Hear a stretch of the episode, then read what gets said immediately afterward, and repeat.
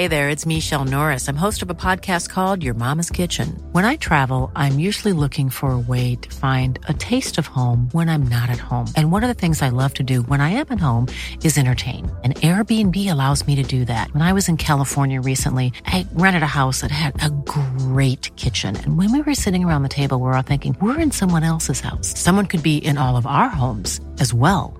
If you have a home, but you're not always at home, you have an Airbnb. Your home might be worth more than you think. Find out how much at airbnb.com/slash host. Mom deserves the best, and there's no better place to shop for Mother's Day than Whole Foods Market. They're your destination for unbeatable savings, from premium gifts to show-stopping flowers and irresistible desserts. Start by saving 33% with Prime on all body care and candles. Then get a 15-stem bunch of tulips for just $9.99 each with Prime. Round out Mom's menu with festive rosé, irresistible berry chantilly cake, and more special treats. Come celebrate Mother's Day at Whole Foods Market.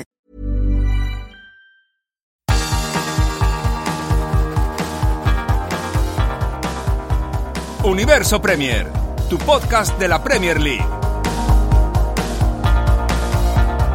Con Álvaro Romeo y Leo Bachanian.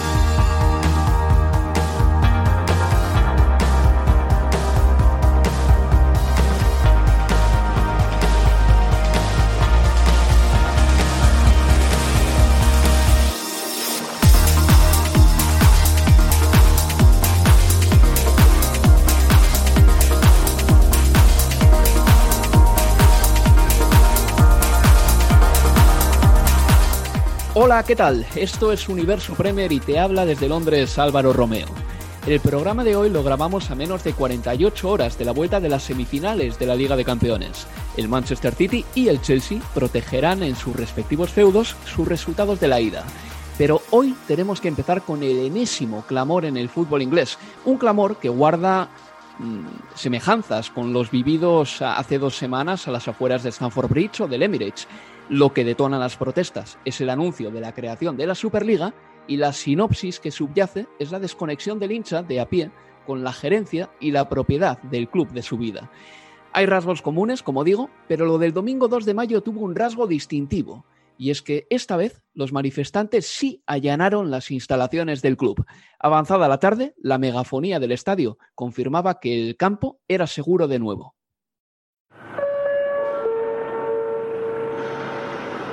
Thank you for your patience during what has been a difficult afternoon. The stadium is now secure and we are returning to a state of normality. Please go back to your original deployments and or area of work. We will keep you updated. Thank you.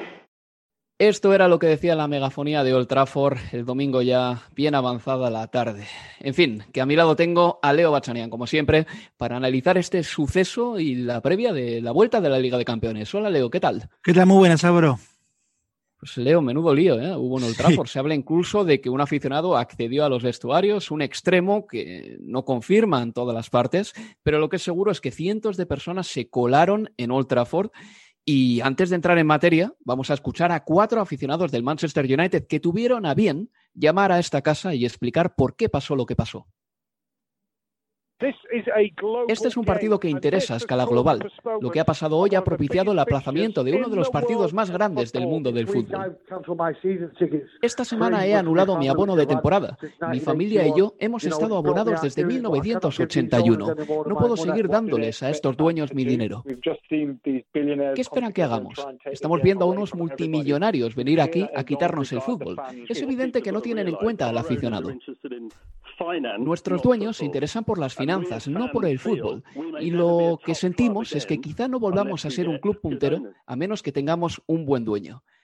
En definitiva, Leo, el mensaje es eh, muy identificable ya, muy conocido, nos lo sabemos de memoria y subyace aquí, reitero una vez más, la desconexión del INSA con el eh, dueño del club y sobre todo la Bundes yo creo que lo de la Superliga, eh, el anuncio de la Superliga fue lo que ha detonado este descontento que en realidad ya existía. Sí, mira, a ver, un, par de cuestiones. En, principio, ¿te acordás que cuando fue el anuncio de, la Superliga y su implosión posterior, menos de 48 horas después, hablamos, y vos recién lo, mencionabas, la distancia, el océano que hay, ¿no? Entre las directivas, los dueños de los clubes más poderosos y, sus respectivos hinchas, ¿no? Como si vivieran en dos universos eh, paralelos. Y me parece que eh, lo que se vio ayer en Old Trafford es otra expresión más de eso. ¿Por qué?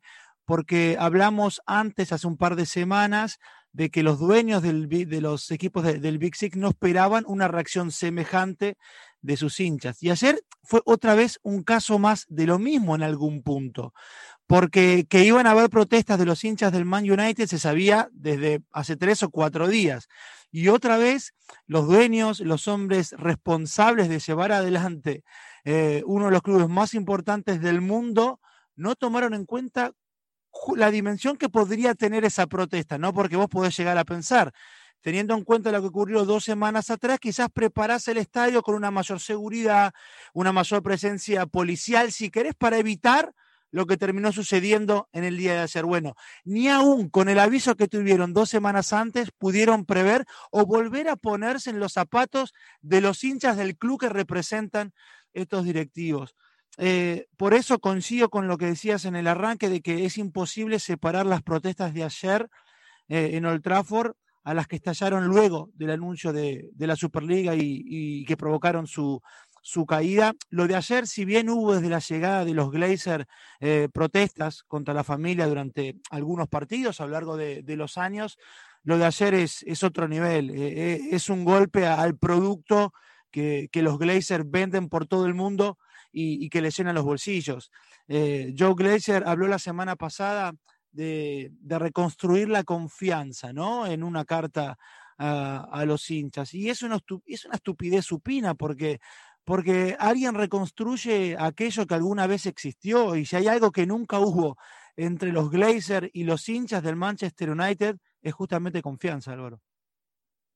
Y reitero que para el aficionado del Manchester United tiene que ser muy frustrante pensar que tu club es inalcanzable, no saber a qué ventanilla tienes que llamar, o tener unos dueños que si quieren, si lo desean así, no tienen más que emitir un par de balances económicos al año, sin siquiera, Leo, dejarse ver.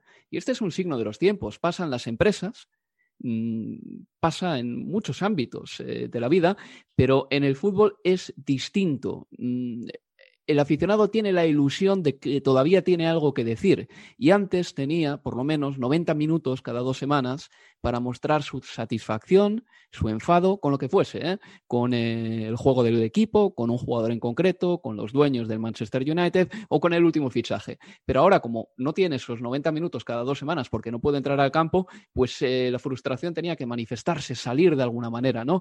Pero ahora me quedan algunas preguntas prácticas por aquí que yo creo que nosotros no tenemos las respuestas porque todavía no las tiene nadie. En primer lugar, este partido, Leo, se ha suspendido y no tiene todavía fecha de, mm, de, recolocación en el calendario. Va a estar complicado porque no hay fecha. Si recordamos que el United, además, eh, podría jugar la final de la Europa League, tiene pinta, el 26 de mayo. Mm, es decir, que incluso después de que acabase la Premier League, el United no tendría exactamente fechas. Y luego también habrá que ver cómo, Leo, se reparten las responsabilidades en materia de seguridad entre la policía de Manchester y la seguridad privada del Manchester United. Bueno, por eso hay así seguramente sí un, sinfín también de, preguntas por, por, responder, pero al mismo tiempo, Álvaro, creo que, porque también lo, leí ayer o lo escuchaba, ¿no? Obviamente fue el, tema del día, lo que sucedió ayer en el Trafford, y que, que la condena a, ciertos aspectos violentos que quedaron claros ayer en la protesta no terminen de opacar una protesta que es absolutamente legítima y que si querés a la, a la postre, a los hechos, eh, se demoró un par de años, teniendo en cuenta lo que ocurrió con el United, cómo eh, unos dueños se encargaron de exprimirlo al máximo desde 2005 para acá. Hablamos de un United que pagó 1.500 millones de libras, 1.500 millones de libras desde 2005 para acá, en concepto de intereses por la deuda que contrayeron sus dueños para comprar al club. O sea, solo en intereses el United pagó más de dos veces ya lo que necesitaron los Glazers para comprar al club. Solo con eso bastaba para pensar que la protesta de ayer, si querés, termina llegando tarde en algún punto, pero que creo es válida y que no alcanza para condenarla a partir de, hechos que sí que son condenables en, en, particular, como eh, la bengala hacía donde estaban los periodistas de, Sky, eh, la violencia misma para irrumpir en ciertos lugares del estadio, más allá de esta cuestión que decís que le pudieron haber facilitado el acceso a varios de los hinchas.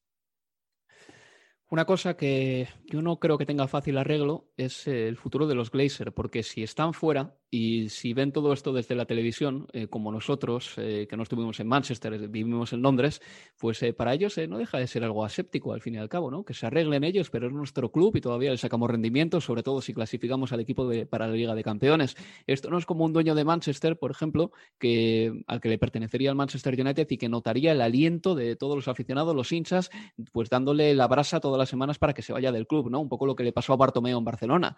Pero es que aquí los Glazer pueden dejar que la cosa se enfríe también. ¿eh? Yo creo que este asunto tiene difícil solución porque los Glazers van a vender cuando a ellos les apetezca no cuando a ellos les digan. Pero bueno, damos este tema por el momento por zanjado. No tenemos todavía la fecha eh, de disputa de este Manchester United-Liverpool, que es muy importante, aparte, porque Liverpool todavía quiere entrar en Champions. Y en cuanto tengamos esta noticia, pues se la daremos. Hacemos una pausa y continuamos aquí en Universo Premier. Universo Premier, tu podcast de la Premier League.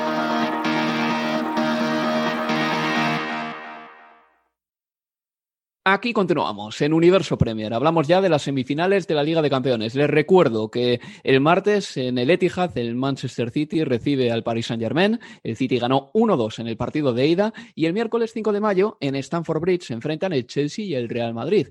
1-1 en el partido de ida en el estadio de Valdebebas. Así que los ingleses ahora mismo, con proteger los resultados de la ida, estarían en la final de la Champions. Empezamos por el Manchester City Paris Saint Germain, Leo, el partido que se juega primero el martes. Eh, un encuentro en el que el Manchester City tiene todo más o menos de cara, pero quiero que me digas exactamente qué tipo de partido te esperas aquí. A ver, en principio, y pensando en que Mbappé, que ya viajó con la delegación, va a estar presente, que va a llegar para, para jugar, aún eh, no estando al 100%, vaticino sí un cambio en el, en el, en PSG, que veremos también cómo afecta eso al Manchester City. Recordemos, no va a estar Idrissa Gueye, obviamente expulsado por aquella patada, patadón sobre, sobre Gundogan en, en la ida. Y yo imagino un Verati Paredes en ese eje de la mitad de la cancha con Icardi sumándose a los Di María, Neymar y Mbappe.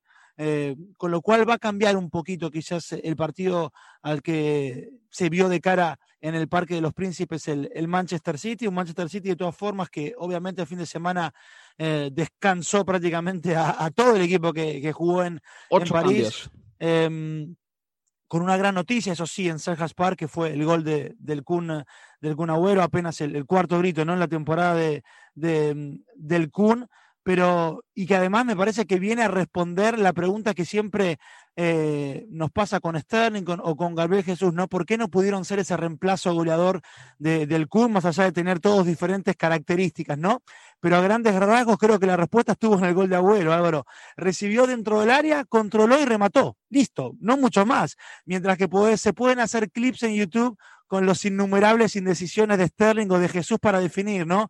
Que si un toque de más o un segundo de más para rematar. Yo creo que Agüero se ganó el sábado la posibilidad de, ingresar en el partido si es que el City lo requiere, porque en el Parque de los Príncipes, si no llegaba ese gol fortuito, si querés, del gol del empate de De Bruyne, y se buscaba o iba a necesitar eh, otro delantero, yo creo que esa primera opción no iba a ser Agüero, sino que iba a ser Jesús. Bueno, el Kun el sábado se ganó la inclusión o los minutos que pueda llegar a tener si lo necesita Guardiola en el partido ante el Manchester City, ante el PSG. Es que yo creo que has traído a colación un tema muy interesante, Leo, y es que el Manchester City, tenemos que recordar que marcó un primer gol eh, absolutamente fortuito en el Parque de los Príncipes. Eh, yo creo que mi crónica de ese partido que ganó el Manchester City por 1-2 es que si los porteros hubiesen parado lo parable, ese partido terminaba en empate y que Lord falló simplemente. La segunda parte del Manchester City fue mucho mejor que la primera, sí. Y Pep Guardiola dijo, el secreto es que en la segunda parte hemos sido nosotros y en la primera no. Hasta ahí lo entiendo, pero no creo que al Manchester City eh, haya que llenarle de elogios por la segunda parte que hizo en el Parque de los Príncipes porque tampoco generó tantas ocasiones de gol. Eh, es muy importante para el City que haya dado descanso a muchos jugadores en el partido contra el Crystal Palace. Eh, te he dicho antes que fueron ocho los cambios que realizó en Selhurst Park respecto al equipo que puso sobre el eh, verde en eh, París. y yo creo que este partido puede ser algo así, mm, que puede, digamos que, desencadenarse de esta manera, con un Manchester City tratando de llevar el control del juego, con pases muy cortos para que mm, las pérdidas no les hagan mucho daño. ya sabes que Pep Guardiola suele decir que cuanto más jugadores ahí cerquita dándose pasos en corto, si pierdes la pelota es más difícil que te hagan daño. Y me imagino también a algún lateral, eh, Cancelo seguramente, o a Gundogan escortando, escoltando perfectamente a Rodri en cualquier posesión para evitar las pérdidas. Entonces yo creo que por ahí va a ser un poco el partido. El City va a intentar llevar el control hasta el extremo y seguramente pondrá a cinco o seis centrocampistas sobre el campo. Sí, sí, tampoco imagino más allá de la necesidad de que Pochettino vaya a mandar a, a su equipo a, a presionar desde el arranque bien, alto, teniendo en cuenta que, que, quizás donde mayormente puede llegar a explotar eh, a, al City sea justamente en esos robos, robos en tres cuartos de su propio terreno y buscar una contra rápida. Bueno, en ese caso sí la posición de, los laterales, seguramente más la de, la de Cancelo, que lo veo por encima de Sinchenko para jugar como lateral izquierdo eh, en el día de mañana, termina siendo importante, ¿no? Allí a la par de, de Rodri para evitar que puedan correrle a la contra. Y luego ya el miércoles 5 de mayo, el Chelsea se enfrenta al Real Madrid. En la ida 1-1 en Valdebebas. El Chelsea no remató la eliminatoria en el mm. partido de ida, aunque pudo haberlo hecho. El Real Madrid se mantuvo vivo. Para este partido recupera a muchos jugadores. Para mí es muy importante saber eh, cuántos jugadores al 70% de su capacidad física se atreverá a poner juntos Zidane. Porque podría poner a un equipo con Ramos, con eh, mm, Mendy, con Cross, eh, Modric, Hazard y Valverde, podría hacer algo así, pero ninguno de esos cinco o seis que he citado está al 100%. ¿A cuántos se atreverá a poner juntos Zidane? Eso en primer lugar. Y luego del Chelsea quiero ver si tiene capacidad de conversión, porque te acuerdas que en la retransmisión del otro día del Chelsea Fulham, en la que el Chelsea ganó 2-0 con dos goles de Havertz, yo te decía que eh, desde que ha llegado a la Premier League, el Chelsea de Tuchel es el decimosexto equipo en conversión de ocasiones en Premier. Es decir, mm, falla muchísimo. Y yo creo que contra el Real Madrid no va a tener tampoco tantas oportunidades. Tiene que mejorar el Chelsea en ese aspecto urgentemente también, el de convertir las ocasiones que genera.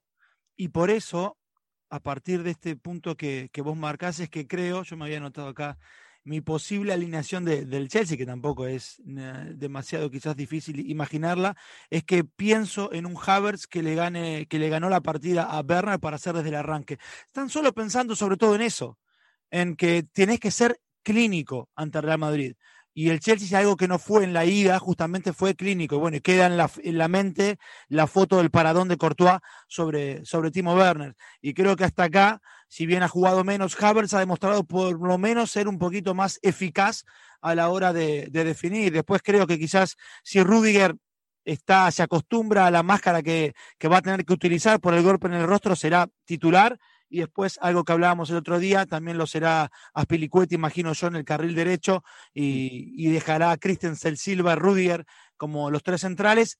Kovacic no está aparentemente para, para jugar, con lo cual será seguramente Georgino Canté nuevamente eh, eh, ese doble eje. Y una cosita, Leo, eh, la defensa de Chelsea está muy bien. Eh. Por ejemplo, el otro día Josh Maya, el delantero centro del Fulham, que tampoco es un gran delantero, eh, pero apenas le mencionamos durante la retransmisión porque no, no pudo ni tocar balón. está funcionando bien la zaga de, de tres centrales del Chelsea, con una particularidad que me parece muy positiva también, y es que los pases desde atrás de los centrales están desembocando en gol. Te acordarás que en Valdebebas fue un pase largo de Rudiger a Pulisic, el que propició el primer tanto de Chelsea. Pues contra el Fulham el otro día fue un pase largo de Thiago Silva, Mason Mount, eh, el que bueno, terminó desembocando en un gol de, Kai Havertz. Es decir, esa variante del juego, el Chelsea la está dominando muy bien. Sí, porque si en este caso Real Madrid decide por una, por una presión sobre terreno de, del conjunto de Tuchel y los tres centrales no encuentran pase o para Jorginho o para Kanté en esa salida, está esa opción, que muy bien la sufructuaron tanto en el Alfredo Di Stefano como en Stanford Bridge ante el Fulham. La palabra usufructuar hay que utilizarla siempre que se pueda. Eh, vamos a ver los resultados de la jornada de la Premier y ya terminamos. El viernes el Southampton y el Leicester empataron a uno. Eh, mal resultado eh, para el Leicester City. El Everton perdió en casa 1-2 con el Aston Villa. El Chelsea le ganó 2 a 0 al Fulham, el Brighton le ganó 2 a 0 al Leeds United y el Manchester City le ganó 0-2 al Crystal Palace. El City necesita tres puntos para proclamarse campeón de liga. El domingo el Newcastle perdió 0-2 contra el Arsenal y el Tottenham le ganó 4-0 al Sheffield United. Y en la clasificación de la Premier League está líder el Manchester City, segundo es el United, tercero el Leicester y cuarto el Chelsea. Esos cuatro entrarían en Liga de Campeones, pero ojo con el Tottenham que por lo menos se ha encaramado a la quinta plaza que le daría acceso a Europa. Y por abajo descenderían el Fulham, el West Bromwich Albion y el Sheffield United, que lo tienen complicadísimo para salir de esos tres puestos de descenso. Y esto ha sido todo por nuestra parte. Eh, Leo, muchas gracias por estar aquí. ¿eh? Gracias, Álvaro. Le recordamos que el próximo jueves... Eh, haremos el siguiente Universo Premier, en el que hablaremos de la vuelta de las semifinales de la Liga de Campeones. Recordemos que puede haber finalísima inglesa y bueno, nos haremos eco de todas las consecuencias de ese domingo 2 de mayo en el que los aficionados del Manchester United, o muchos de ellos, saltaron a la calle, salieron a la calle y entraron a Old Trafford para protestar contra los Glazers. Por nuestra parte, esto ha sido todo. Reciban un cordial saludo de Álvaro Romeo. Cuídense amigos y hasta la próxima.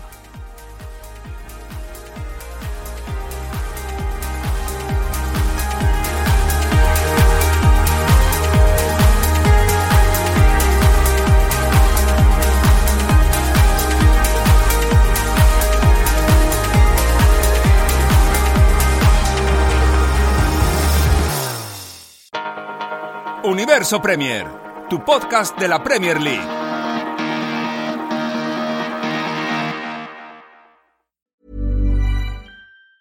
Planning for your next trip? Elevate your travel style with Quince. Quince has all the jet setting essentials you'll want for your next getaway, like European linen, premium luggage options, buttery soft Italian leather bags, and so much more. And is all priced at 50 to 80% less than similar brands. Plus, Quince only works with factories that use safe and ethical manufacturing practices.